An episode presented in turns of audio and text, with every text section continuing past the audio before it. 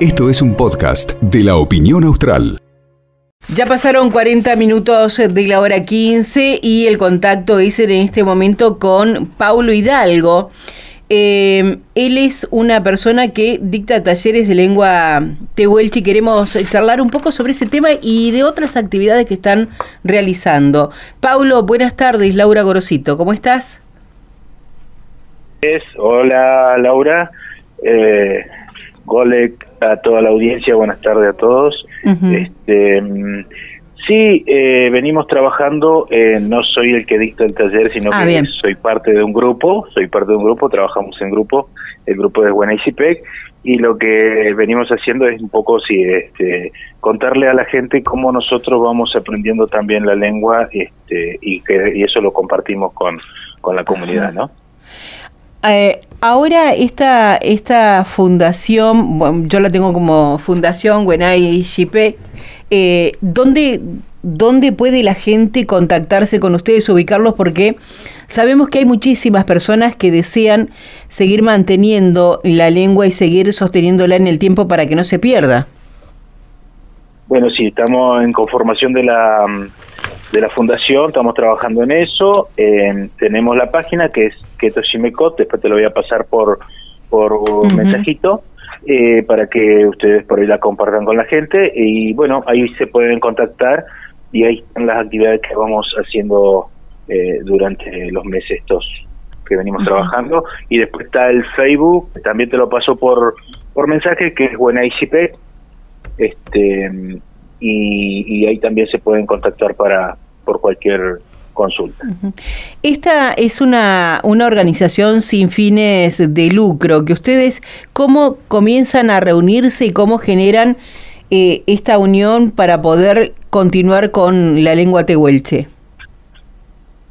Sí, nos empezamos a, reunir en la época que estaba Dora Manchado, que Dorita era nuestra hablante y recordante de, la lengua aonicuayen, eh, y ella nos invitaba, en ese momento ella estaba trabajando para la, la MEI, para educación, este, para la educación intercultural bilingüe, y nosotros empezamos a participar de las charlas y bueno, ahí se conformó un grupito, este, después se vino la pandemia, nosotros quisimos continuar eh, trabajando, para esto ya se había hecho un registro, un trabajo con Dora Manchado y un profesor que vino de Canadá, en un antropólogo que él es argentino, Javier Domingo, pero está viviendo allá, y, y nos pusimos a, a, querer reaprender y a practicar la lengua eh, por Zoom en época de pandemia, y ahí se conformó el grupo, este tanto eh, gente que es de la comunidad, que es del pueblo tehuelche, y amigos de la lengua, como le llamamos nosotros,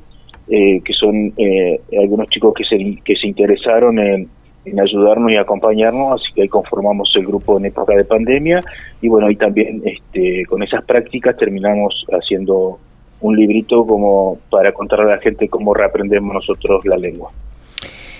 Hace muy poco tiempo, a mediados de, de abril, ustedes realizaron eh, un taller el 14 de abril en la Biblioteca Sofía Visich de Sepernik. ¿Cómo fue eh, la, la respuesta de la gente? Eh, sí, fue este lunes, el 17, 18 y 19. Y agregamos un día más ayer porque no terminamos con un trabajito que, que fue el cierre, que era un, una obra para que, hicieron los chicos con una frase para dejar en la biblioteca.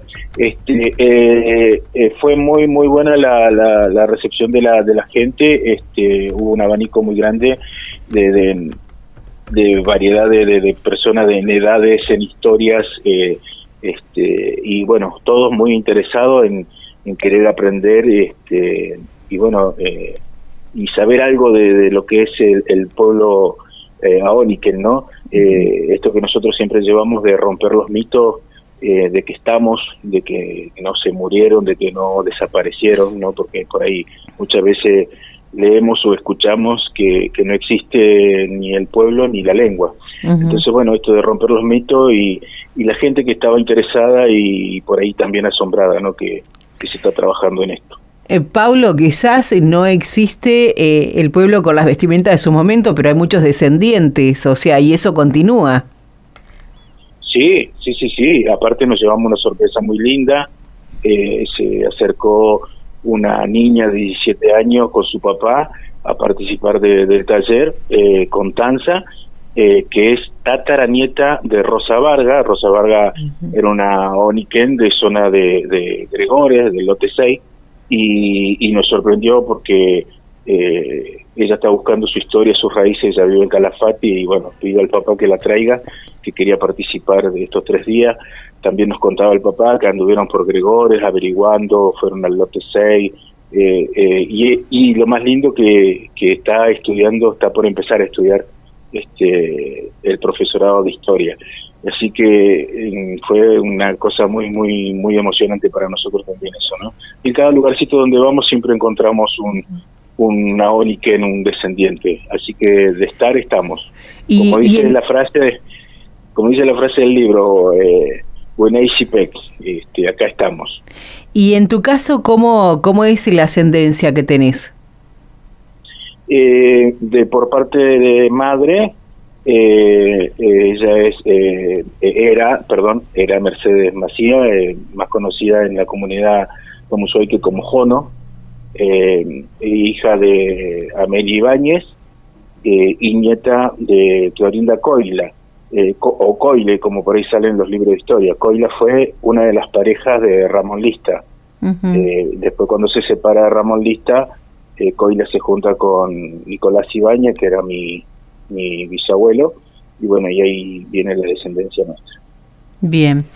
Eh, ¿Y ustedes eh, tienen pensado eh, seguir con estos talleres, ya que la convocatoria ha sido más que buena? ¿Tienen en agenda alguna otra fecha? Por el momento está hablado, no tenemos fecha, pero creo que sí, porque este, están como la gente, este, más nos decían de la biblioteca, que están llamando muchas mamás por los jóvenes, niños o ya adolescentes de, de 12 para arriba, que estaban interesados, que querían saber, querían aprender o querían conocer. Así mm. que bueno, eh, está, están ahí las ideas y las puertas abiertas de la biblioteca, así que este, creo yo que en algún momento va a volver a salir un, seminario. Eh, ¿Vos qué pensás de que eh, la lengua tehuelche se comience a, a enseñar en las escuelas primarias, por ejemplo? Estaría bueno, el tema es que no estamos creo todavía preparados y bueno, hay un registro, un registro que ha quedado de Dora y ahí, bueno, no, somos lo único, por ahí como siempre decimos, ¿no? Han hecho muchos registros y hay, hay gente que ha trabajado sobre esto, pero bueno, eh, hoy nosotros lo que hacemos específicamente estamos trabajando con este material no que nos dejó Dora. Claro. está difícil porque eh, no se está hablando fluido, sí por ahí se puede dejar o brindar en las escuelas eh, lo básico, los saludos, algunas palabras, los, los números, este, pero hoy en sí enseñarlo así para hablar fluido eh, está complicado, está difícil porque es más nos cuesta a nosotros también. Claro. Este, pero sí lo básico por ahí sí se puede llegar a, hacer. Había un proyecto aquí en la ciudad de Río Gallegos de eh, realizar o tener la Casa Tehuelche. ¿Sabes si ese proyecto llegó a fin, o sea, lograron tenerla? Creo que, que estuvo, estuvo un tiempo trabajando, vieron la gente de la comunidad Camusuaique. Eh, hoy desconozco, creo que hoy me parece que no, están porque creo que están trabajando más en, en territorio, en la comunidad. Bien. Pero acá en la ciudad eh, estuvieron un tiempo trabajando con la Casa Tehuelche. Bueno, eh, las actividades que decíamos y le contábamos a los oyentes que están generando ustedes para sostener este grupo de, personas que está trabajando para seguir legando, ¿no? Lo que es eh, toda el habla tehuelche. ¿Qué van a realizar en los próximos días para poder recaudar dinero y sostenerse? Sí, eh, sí, específicamente es más para pagar por ahí los gastos este, administrativos de, los trámites que se vienen haciendo de la fundación. Este, eh, estamos realizando una feria de locro eh, para el día este domingo 23. Sí. Sí, 23, ¿no? Sí. Sí. 23 y bueno, lo estamos haciendo ahí, nos, nos prestaron la cocina y el espacio de, de Virgen Niña, ahí en el Cano 340 Eh, así que bueno, vamos a realizar la feria de locro, la porción cuesta mil pesos y bueno, todo lo recaudado es justamente para pagar lo que es la parte de trámite administrativo. Eh, Paulo, ¿cómo, ¿cómo hace la gente para reservar o directamente va ese día y lo compra? Eh, estaría bueno primero reservarlos porque estamos eh, viendo ahí, eh, vamos a hacer igual para que quede para la venta en el lugar, pero van a ser por ahí un Las mínimo de porciones. Claro. hasta hoy por ahí pueden llamar al 2966, eh, perdón, 2966. Sí. 55 8208 o 2966 sí. 21 0729. Bien. Este, y ahí le tomamos el pedido este, y bueno, ya queda reservado para el domingo. Bueno, este, nos alegramos, eh, vamos a estar en contacto para el próximo taller para poder difundirlo y que todo aquel que esté interesado en ser parte de él eh, pueda hacerlo. Eh, Paulo, muchísimas gracias. Bueno, Laura, déjame dos segunditos para agradecer a, a, la biblioteca, a la señora Agostina, que era la encargada, que bueno, está siempre en contacto con nosotros y siempre ofreciéndonos el espacio, y a toda su gente, a, Norma, Sandra, Jorge, Ariel, que bueno, eh, se portaron muy bien con nosotros y nos acompañaron en estos tres días, cuatro días que estuvimos ahí.